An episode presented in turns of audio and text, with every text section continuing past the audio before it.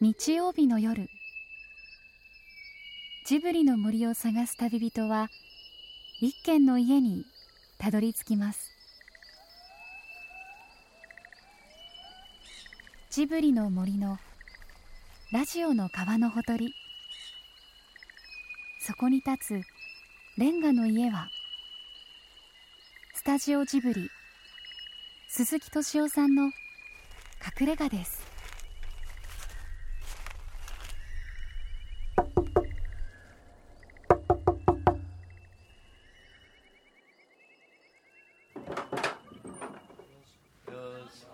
いらっしゃいどうぞどうぞいらっしゃいませおしゃれな家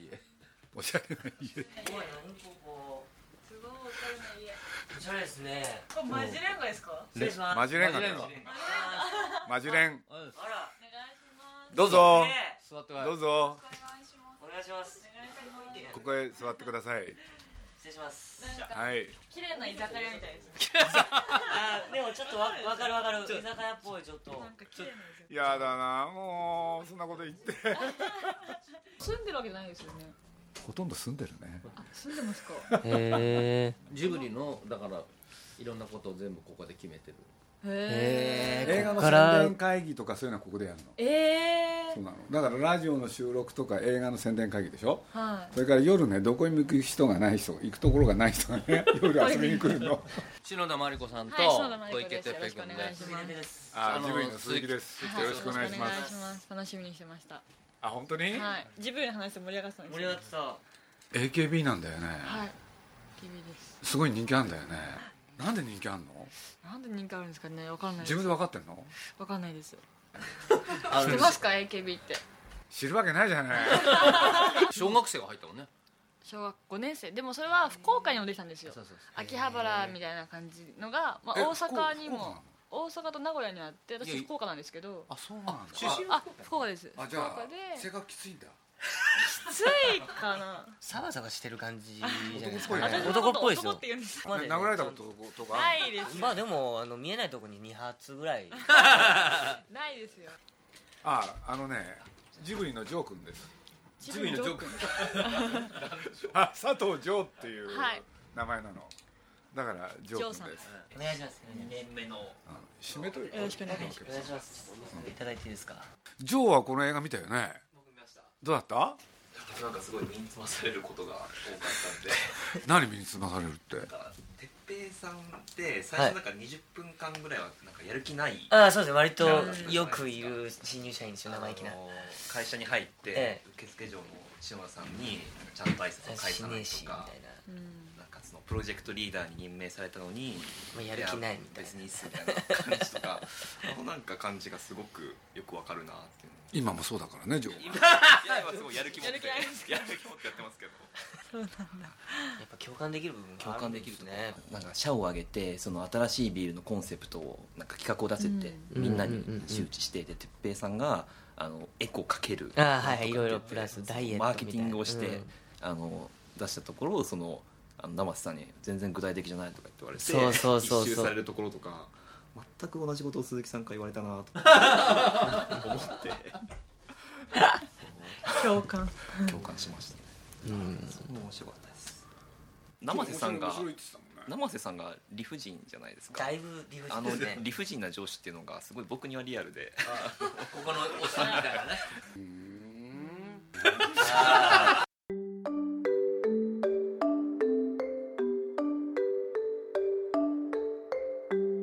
この夜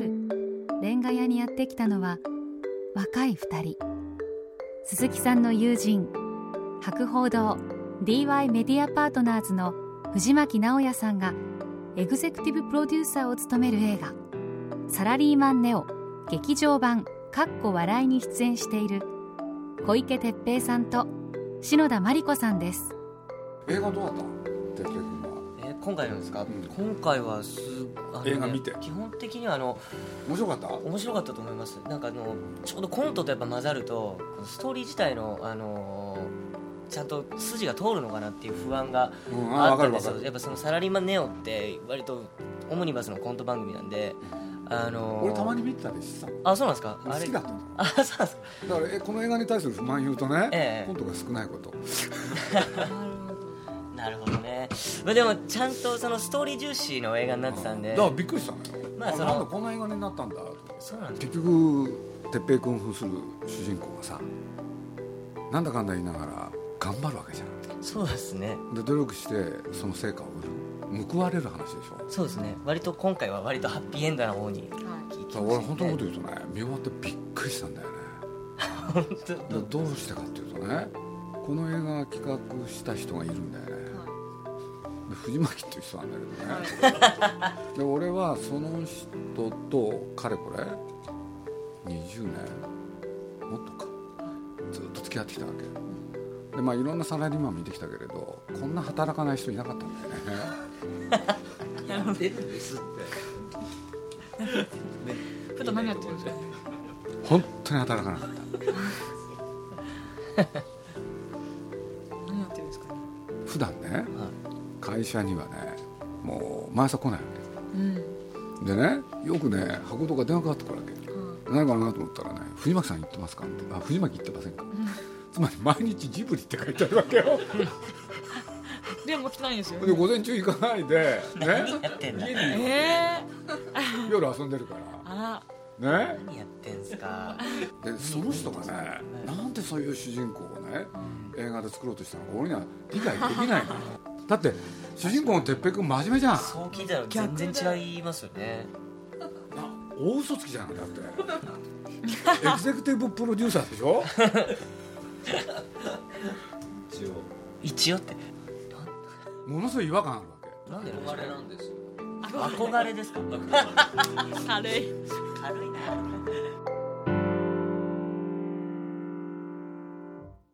でもそういう人がさ企画したんだ よそうですだって僕らの仲間のねあるテレビ局の人がね、まあ、僕のとこに来てね、藤巻さん働かないと、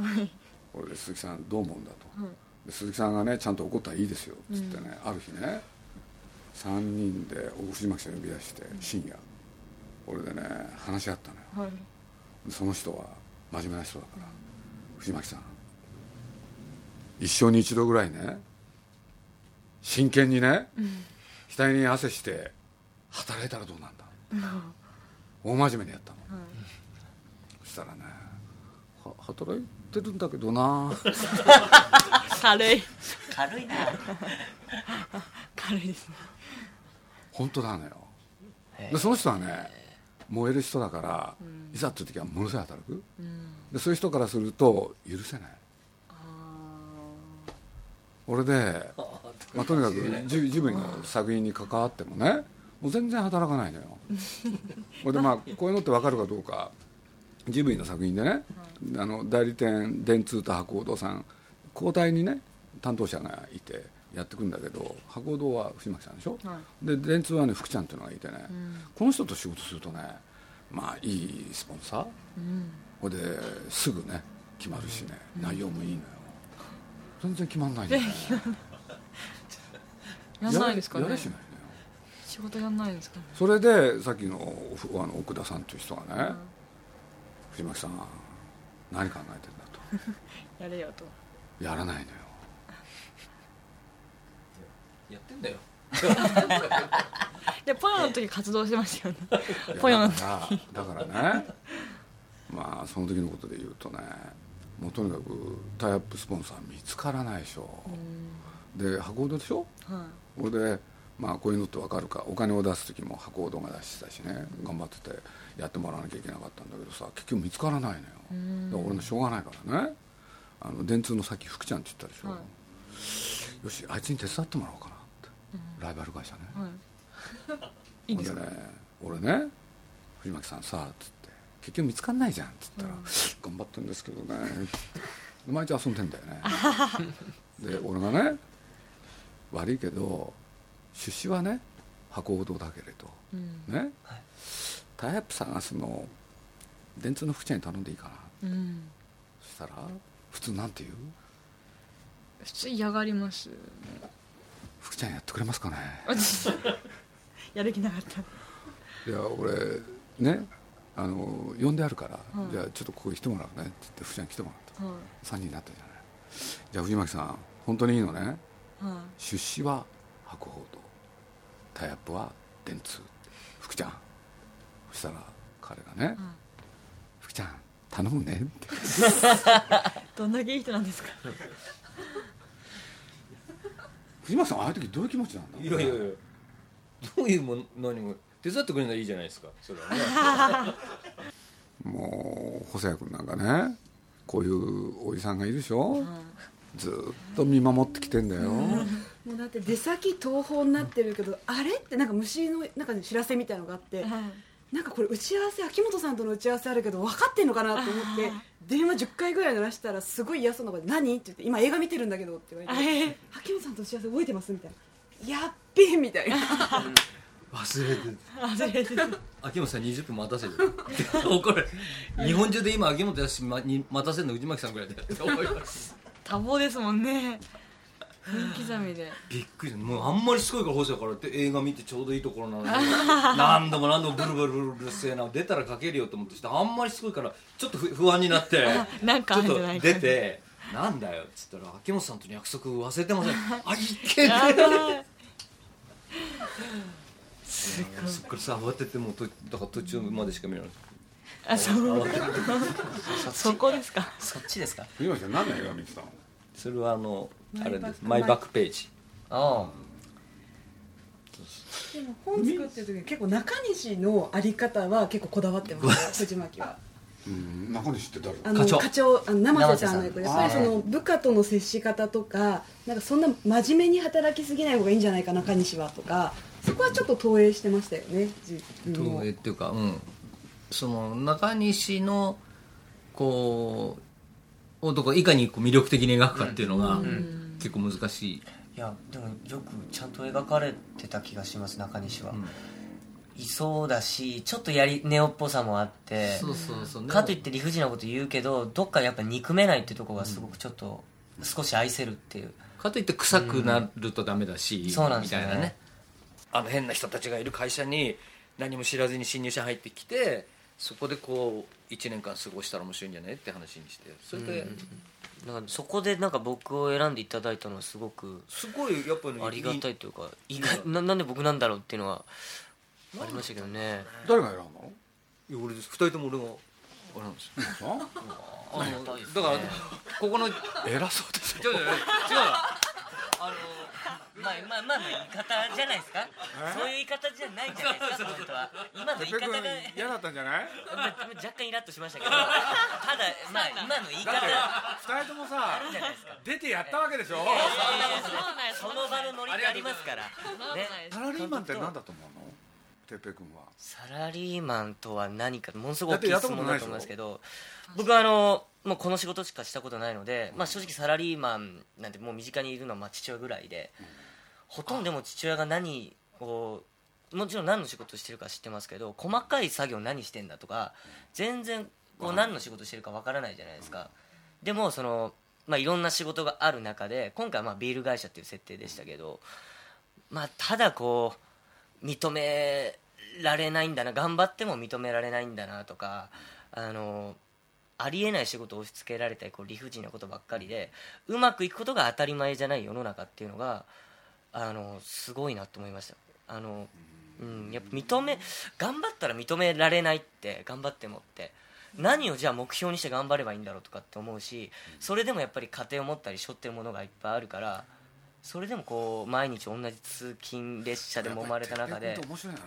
頑張るっやてっぱり目標を持ってそれに到達すべく努力する人なんだねそうです僕一個ずつちゃんとマリコちゃんから全然そんなことないんだよ多分行ないき当たりばったりだようんねちょいちょいしますちょいちょいで気が付いたら未来切り開いてるタイプなのよそうなんです、ね僕やっぱこうあのやっぱどすべ努力が僕すべて報われると思ってないんですよだから努力した人で報われない人いくらでもいるけどただ成功してる人はみんな飾るしも僕は努力してるだと思うからやっぱ努力は絶対必要だと思うんですよね前向きだねそうなんです基本元気なんですよいいふうに考スタえッフてにすげえ愛されるシナリオっていうのはやっぱり出演する前にちゃんと読んだのそうですね、あのでもなんかまあでも台台本からだったんで台本で入って台本読んで台本読んで、でそこから今までのそのサラリーマンネオっていう、ずっとテレビでずっとやってたので、6年間ぐらいですかシーズン的に言うと、それも全部見てでそれですごいなあと僕映画中にあの太鼓の達人っていうゲーム知ってますか、あれをバあンバンダイナムコの叩かなきゃいけないんですようまいっていう設定俺で見たもんああそうなんですうんかやってたあ本当ですか、それを僕叩いたことなくてほとんど、練習しなくちゃいけないっていうことでナムコさんに直接行ってであのナムコのなんか地下室じゃないですけどなんかこう一個その特別な部屋みたいなとこ連れて行かれてそこに太鼓の達人が1台だけ置いてあるんですよそこに、でその部屋でこう本当にその太鼓の達人の方がいらっしゃってでそれで一緒にそうなんですよ本物いるんですよ本物の太鼓の達人がいらっしゃるんですよナムコさんにでそれでマンツーマンでそのリアルなもう本当にずっと教えてもらって哲平君ってすごい真面目なんですね真面目ですよくやるんねですすごい真面目だと思いますあの練習とか稽古大好きなんですよなんであの不安だからなんですよ不安なんですよそういう人なんだでもなんか一緒に話しててもなんかこの映画に対する思いとかも全然違くて熱いねこ のために待って待って待って待って一緒でしょ映画の気持ちは全た然くやるさんの人に見てほしいっていう気持ちで一緒なんしょですけどもう最初の出だしからもう僕が見てきたものはこれでっていうものがすごい強くてそう自分なりのネオってもそうなんですうよ作るんだからもう見て100%なんか全部知っててなんかもう知識を教えたいっていうぐらい詳しかったです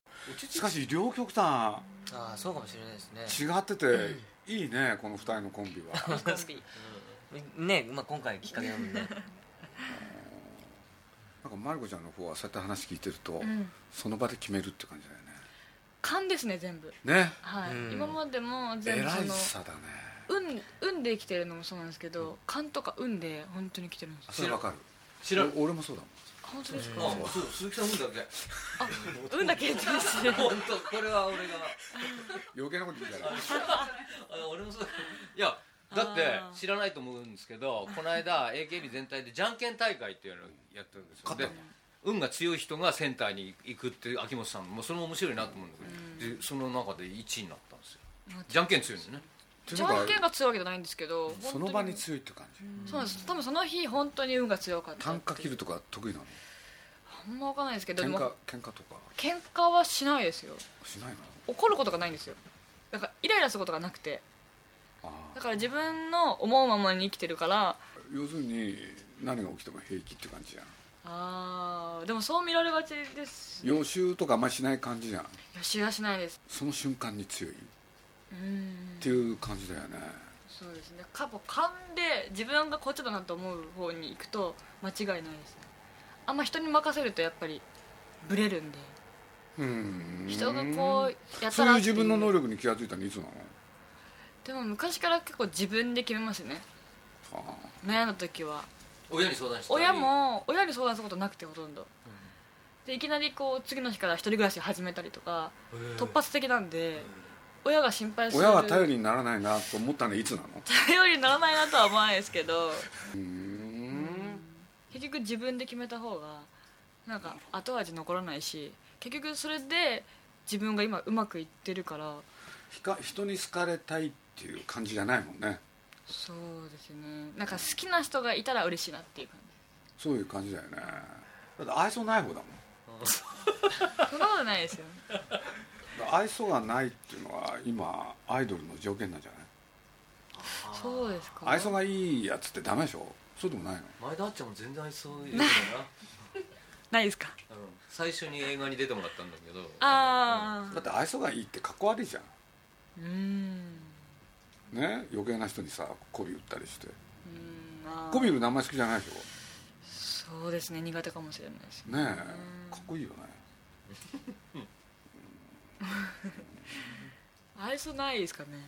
ないよバッサリ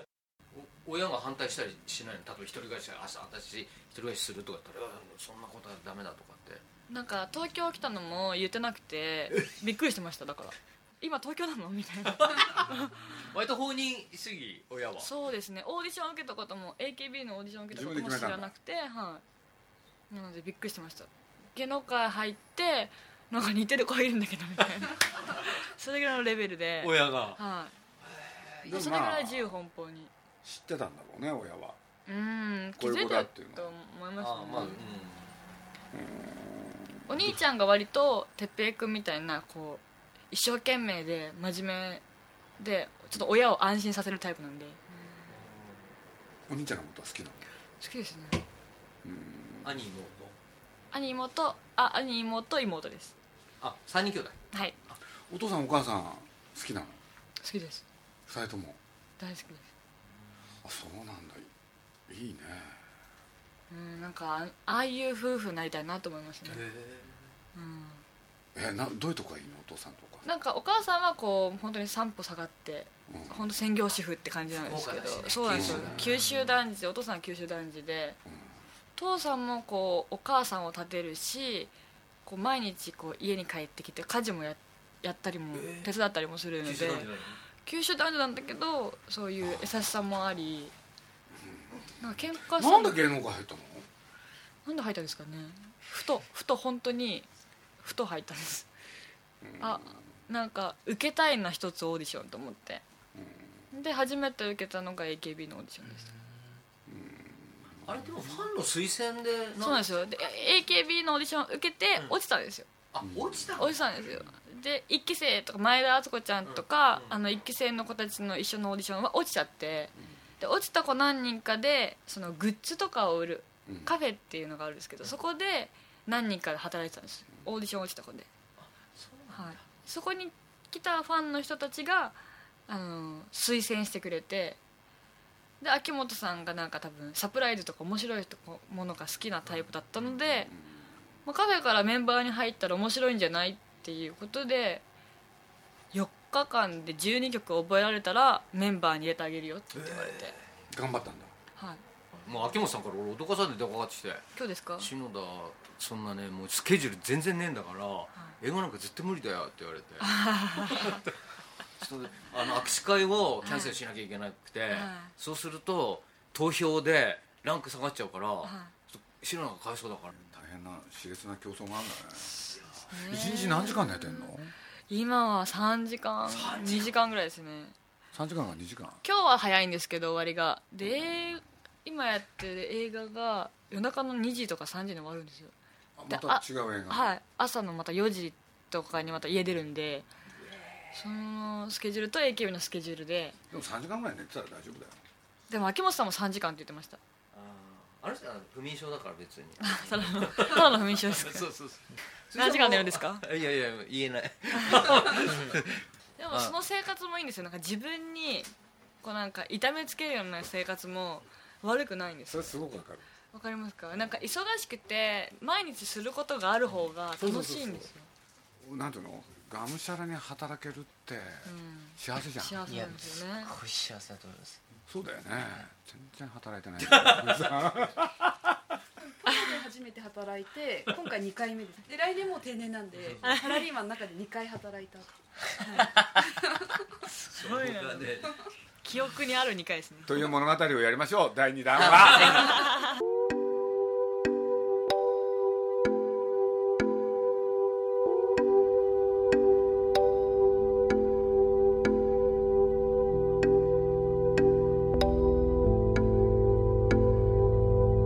映画「サラリーマンネオ劇場版かっこ笑い」は11月3日から公開が始まりました今日めちゃくちゃ人いたよねだねまん今笑ってた受けてた笑ってたんじゃないですか僕らのリアクション見てないからわかんないですけど拍手を各社は怒ってましたね続編作る作りたい作れるようになりたいなと思うんだよねこれねサラリーマンだよそうそう第2部その哲平君がね真面目になるんだよね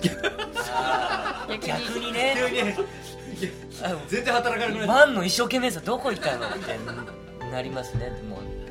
面白そうねね2だったらぜひ、一回落ちぶれ僕てらレギュラーじゃないですからね篠岡さんの受付嬢はどういうキャラたどうだろうねまあ七変化でねはあのあれ働きまくってるよね昼間受付やって夜そうもねですよねで会っちゃうっていうそうそうそうなんか本当に受付やりながら派遣やりながら、こう夜もバイトしてうん働いてる私に言わせれば君の悩みなんか小さいもんだみたいなセリフとかをバンという女の子ってのはなんかいいですよね、確かになんかこの現代な感じしますよね、そうそうそうそう女性ってすごいもう最近すごい働いてるじゃないですか、うん周りでもそうですけどだからそういう女性って意外に多いんじゃないかなと思いましたね昼だけじゃやっぱ生活苦しくてみたいなそれでもなるほ悩どんリでアるリみティがたいなあったんだ、うんうんあのー彼女の役ははい、それになんか愚痴をこぼすでもなくさっきちょっとタイプ的に似てるかもしれないですけどあの目の前にあることをやっているで、うん考えすぎてしまう心情がいてっていう、そういうことだったんだね、目立つんだよねはい、存在感がね人気があるから目立つんじゃなくて、あの役柄が目立ってたね本当ですかある種リアリティがあったんだね、そういうことなんだ今の女の子のねそうそんなにたくさん出てるわけじゃないんだけど存在感そうなんだよねだからひょいと別のスタイルでねファッションで出てきた時にもねなんか嘘っぽくないんだよねああ面白かったよね大ヒットを祈願しいてやありがとうございますね本当にありがとうございます本当にプロモーションにたくさん協力していただいいてやいやいやもうやめた方がいいよ疲れちゃうからそうなんですかねも ういいですかねここいやいやまだまだあまりに今喋日だりっすぎててこれでまたまた働きに行くんじゃないのこれはいいこれで終わり終わりあ本当僕はこのままちょっと静岡移動ではい大変だ映画はテレビでもおなじみのサラリーマンたちのコメディなんですがそこには小池徹平さんと篠田麻里子さんの震えるような今も映り込んでいる気がしますあ鈴木さん早く早く鈴木さん鈴木さんもう一回もう一トトロやあトトロトトロやトロの話したさっきマジやだって2人は収録後に鈴木さんが手渡したジブリのお土産にこんな歓声を上げる大人だからですえよかったねー、ありがとうございます君は男の子だあありがとうあこれポポニョのやつじゃないですからポニョそうっすけこれいいやつなんだよえー、すマごジっすか写真撮るよい写真俺乗りたい乗りたいだこれもう一回もう一枚鈴木さん入れて撮って俺飾りますよめっちゃ嬉しいんですけどこれねろうそくとか立ってお風呂の中で遊んでねあお風呂ではーいはーいはいどうもありがとうこれは嬉しいありがとうございえー、すごいますやば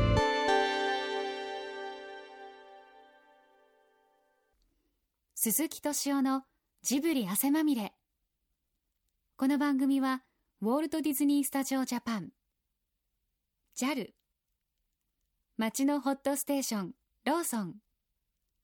アサヒ飲料日清製粉グループ立ち止まらない保険 MS&AD 三井住友海上 au の提供で